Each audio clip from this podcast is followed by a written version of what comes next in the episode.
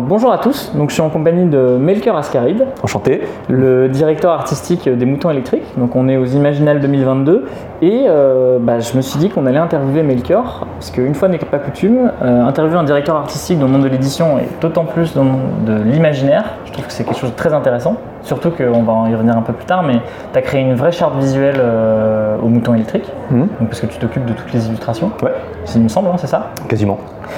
Euh, bah écoute, déjà, est-ce que tu peux nous parler un peu de ton parcours hein?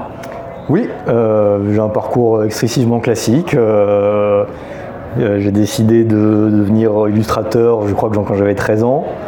Voilà, je me suis dit je vais faire ça et rien d'autre. Et puis je passais par la fac, je passais une licence d'art plastique, ensuite j'ai fait une école de graphisme.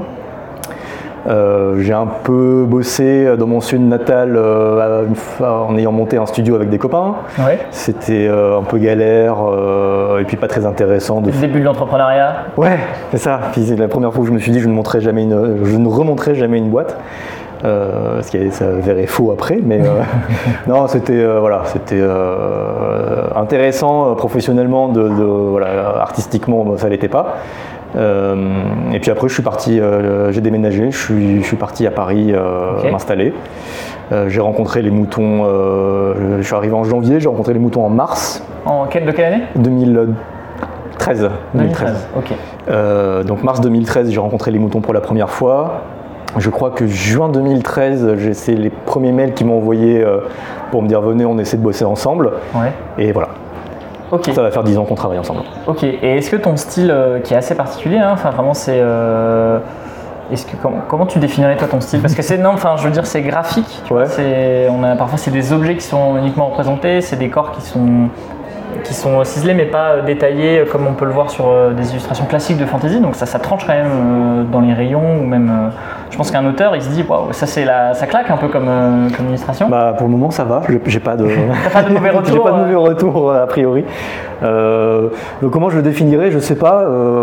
Il y, a- y a plein de mots un peu nuls dans le genre de flat design, de machin, euh, Ouais. que- comme je suis pas, dont, dont je suis pas hyper fan. Euh, par contre, ce dont je suis hyper fan, c'est le graphisme des années 30. Ok.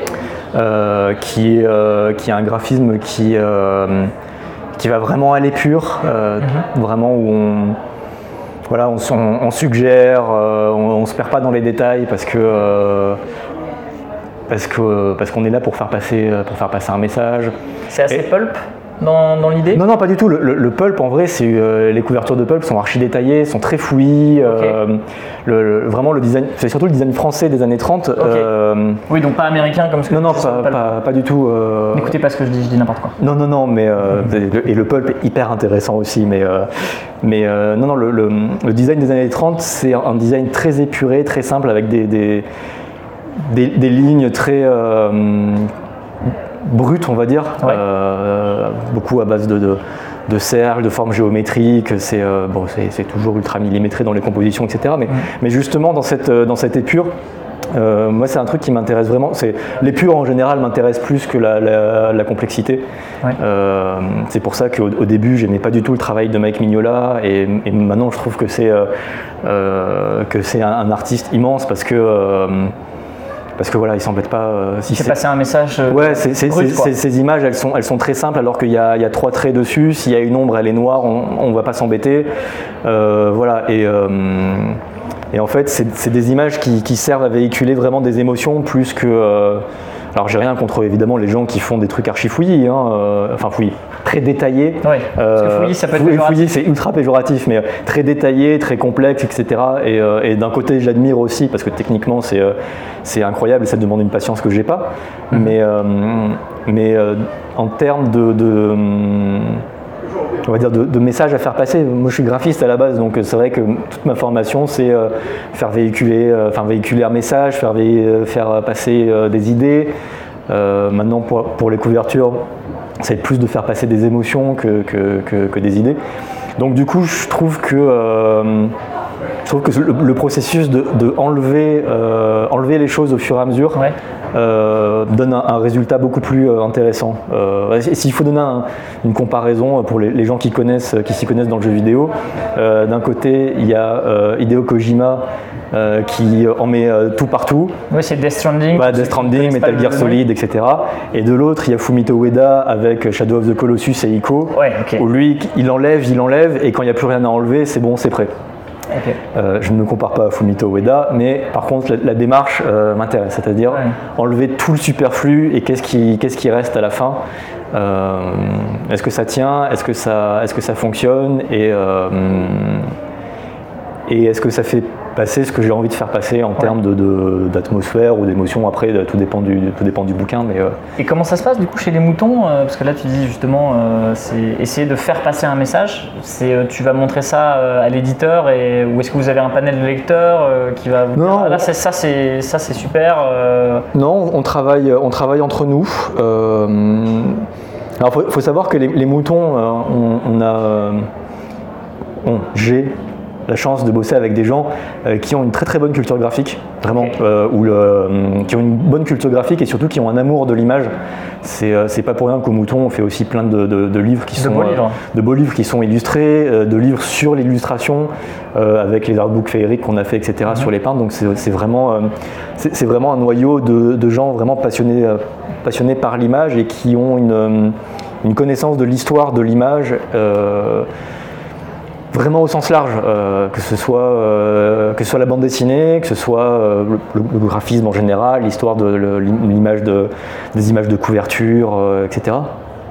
Donc du coup, c'est vrai que après maintenant c'est une mécanique qui est bien rodée, hein, mais au début j'ai eu un peu la chance de d'avoir carte blanche, euh, de Ouais. pas bosser sur brief, euh, etc. Parce que ça c'était quand tu étais illustrateur euh, freelance avant ou Ouais. même. euh, Non, non, quand, quand j'ai commencé en, en freelance au mouton, Ouais. j'ai même les- la toute première couverture que j'ai faite, j'ai pas eu de brief dessus. Du coup tu lisais le livre et tu disais ok bon je, je tente? Oui, alors en fait c'est assez rigolo parce qu'on m'a dit est-ce que ça vous branche de bosser sur un recueil de, de textes de Roland C. Wagner? Ah oui ok ouais c'est. Euh, Voilà, on a ça dans les tuyaux depuis un moment, etc. C'est etc. quel, c'est quel livre? C'est à l'époque, c'était, euh, on a appelé ça euh, Histoire du futur proche. Ah d'accord. une, combinaison de textes où il y a le paysage déchiré, les derniers jours de mai, Ouais. un peu tout la- toute la fin de son, de son premier cycle qui, qui précède les, les futurs mystères de Paris, donc jusqu'au jusqu'au dernier jour de mai. Et euh, donc c'était un recueil de textes un peu épars, mais qui, qui- qui constituait euh, tout, le, tout ce cycle-là.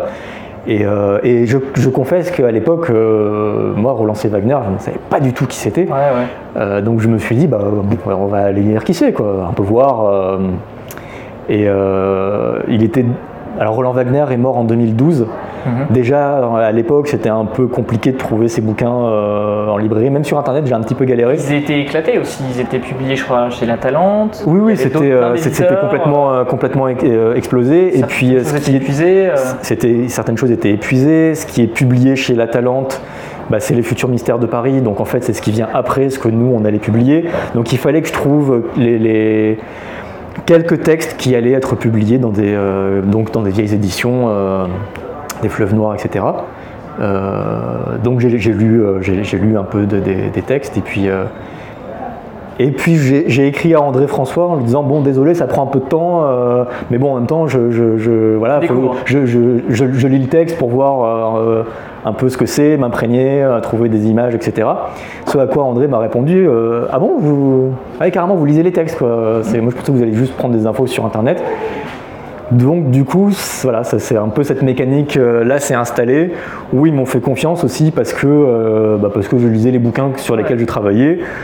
Ou quand ça arrive quand même souvent aussi de bosser sur des, des romans qui sont pas terminés.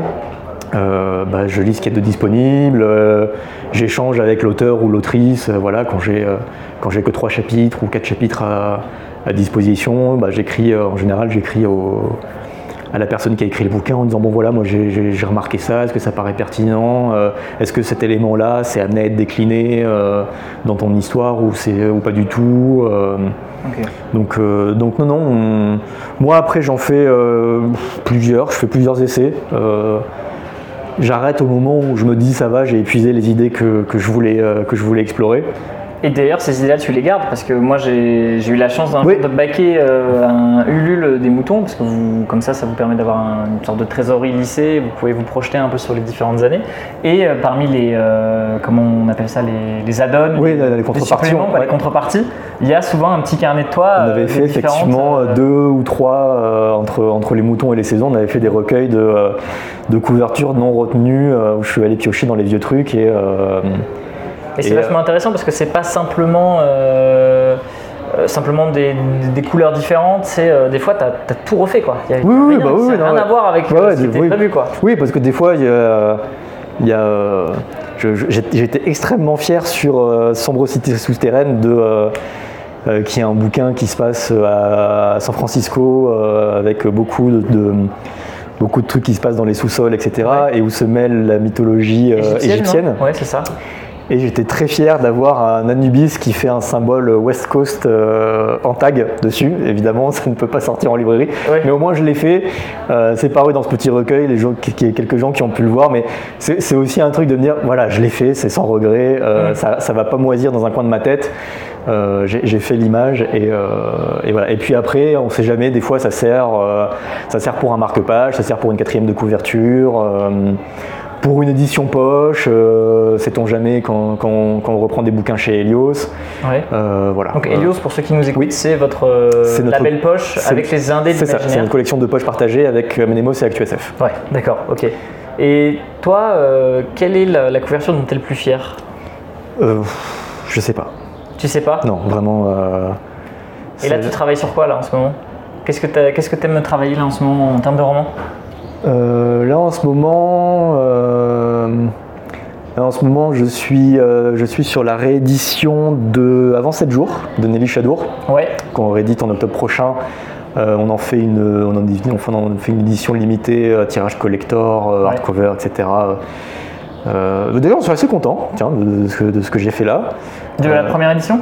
De la première, euh, de, magnifique de- de avec la une première. sorte de set euh, gravé dans la couverture. Oui, euh, oui, après il y, a des- il y a des trucs effectivement où. euh, bah, je ne peux pas dire qu'il y en a une dont je suis fier parce qu'en vrai il y en a, il y en a beaucoup dont, je, dont, dont je suis fier. Je suis très content de Avant 7 jours parce que, euh, parce que voilà, c'est une couverture où il y a une, euh, où il y a une découpe. Le, le set du titre est découpé dans la, dans la couverture. Et comme on fait des livres à rabat, le, le rabat est imprimé et donc l'illustration du rabat apparaît à travers le set découpé. Donc tu joues avec la matière en fait. Oui, bah c'est euh, jouer avec la fabrication, c'est intéressant aussi de voir. euh, euh, je discute souvent, on a, on a la chance d'avoir un chef de fabrication aussi qui régulièrement nous montre un peu des échantillons de, voilà, de vernis, de machin. Tiens, il y a ça qui est faisable. Tiens, il y a ça qui. est- Pour les Ménades, par exemple, les Ménades de Nicolas Texier, qui est un, un roman qui se passe dans la Grèce antique. Ouais. Magnifique Euh, euh, cou- couverture. avec, bah, merci. un beau- C'est une sorte de vernis. un Bah peu, voilà, bah euh, justement, euh, c'est notre chef de fabrication qui nous avait laissé un- une, une couverture euh, qui était sur euh, Zelda. ok. un bouquin sur Zelda avec euh, une couleur sable et ce, ce vernis là donc il y a un vernis un peu granuleux euh, sous, le, sous, le, sous le doigt euh, et qui donc donne un effet sable Ouais. et moi j'ai appelé le, le- le- notre- chef de fabrication je lui ai dit mais euh, c'est le vernis qui est de telle couleur ou en fait il prend la, le- la couleur qui est de, de la couleur qui est en dessous quoi. Il me dit non tu mets n'importe quelle couleur ça prend la couleur. Je dis bah c'est parfait on va faire une couverture argile on va mettre ce vernis là et ça fera un rendu de, de texture de vieille poterie, euh, de vieille poterie grecque. Exactement ça, ouais. Et voilà, et j'étais très content parce que des fois, voilà, c'est, on fait des trucs de fabrication. Non, il n'y a pas de, il y a quelques cou- couvertures comme ça. J'aime bien celle de Pierre Fendre parce que euh, Celle avec les escaliers euh, et une. euh, Il y a un rouge, non Il y a quelque chose de rouge il y a un, un petit, un petit drapeau rouge là qui se, qui se balade, mais elle est euh, dans des teintes verdâtres et c'est des escaliers sans fin. Et, et celle-là, je l'aime déjà parce que j'en suis, j'en suis content, mais surtout je l'aime bien parce qu'en fait, elle a ce rendu là parce que j'ai mal foutu un calque dans Photoshop, un calque de réglage de couleur, je sais plus très bien ce que c'était. Je l'ai pas mis au bon endroit. Et quand je me suis trompé, je me suis dit, non, en fait, c'est vachement mieux que ce que j'avais en tête. mieux, Ouais. Donc, bah, je me suis trompé, mais c'est pas grave, c'est mieux, on, on va continuer là-dessus. euh, voilà. Non, oui, il n'y a, pas de, il y a aucune couverture que je renie, il n'y a aucune couverture où, euh, voilà, je, je- je pense que je, je- sans, sans me jeter des fleurs, je pense que tout ce qui a été euh, imprimé peux dire que c'est le truc où voilà. T'es euh, fier J'en suis fier. Fier de Euh, je suis fier, je suis content de moi. Pas de regret Aucun, aucun, aucun. Il y a, il y a- sauf pour le Anubis West Coast, mais euh, Ouais, bon, ça. voilà. après, euh, Mais euh, non, non, il n'y a aucune couverture où je me dis ah j'aurais, j'aurais pas pris celle-là. Surtout qu'en plus on a, on a, on a vraiment une dynamique de travail où, euh, vraiment chacun a son, a son mot à dire et, euh, et c'est effectivement. Alors, c'est vrai que faire une couverture c'est compliqué. Il y a des contraintes, euh, il il y a des contraintes euh, marketing, hein, euh, très clairement. Euh, il faut qu'elle soit vendeuse, il faut qu'elle passe en librairie, il faut qu'elle soit le- compréhensible. euh, Le lecteur, ouais, euh, Ouais. sache dans quoi il s'avance. bah déjà, le, li- Comprends, quoi. déjà le, li- le libraire dans un premier temps, euh, les lecteurs derrière. Il ne faut, pas, euh, il faut pas arriver non plus en cassant la baraque parce que euh, parce que c'est un risque de se, de se planter aussi. Mais, euh, mais est arrivé peut-être une ou deux fois où, euh, où, où j'ai dit non, non, mais là je pense que vraiment euh, c'est celle-là qu'il faudrait prendre. Et voilà, on s'écoute. Euh, vraiment, les moutons électriques, c'est euh, une maison où euh, on discute énormément. euh, à, à tout niveau, hein, euh, mais euh, quand on parle de couverture, on discute vraiment euh, est-ce que c'est bien, est-ce que c'est pas bien, euh, est-ce que c'est vendeur, est-ce qu'on prend le risque si hein, c'est un truc euh, un peu entre guillemets osé. Euh, voilà, Euh, vraiment on a des, on a des longues discussions. Euh, Et tu parles justement de choses osées. Tu as, fait un, un- comment dire, un, un roman graphique Oui. avec. euh, donc il y avait Mathieu Rivero et, et Julien Bétan. et Julien Bétan. Vous avez fait même deux. Oui, on en a fait deux ensemble, semble.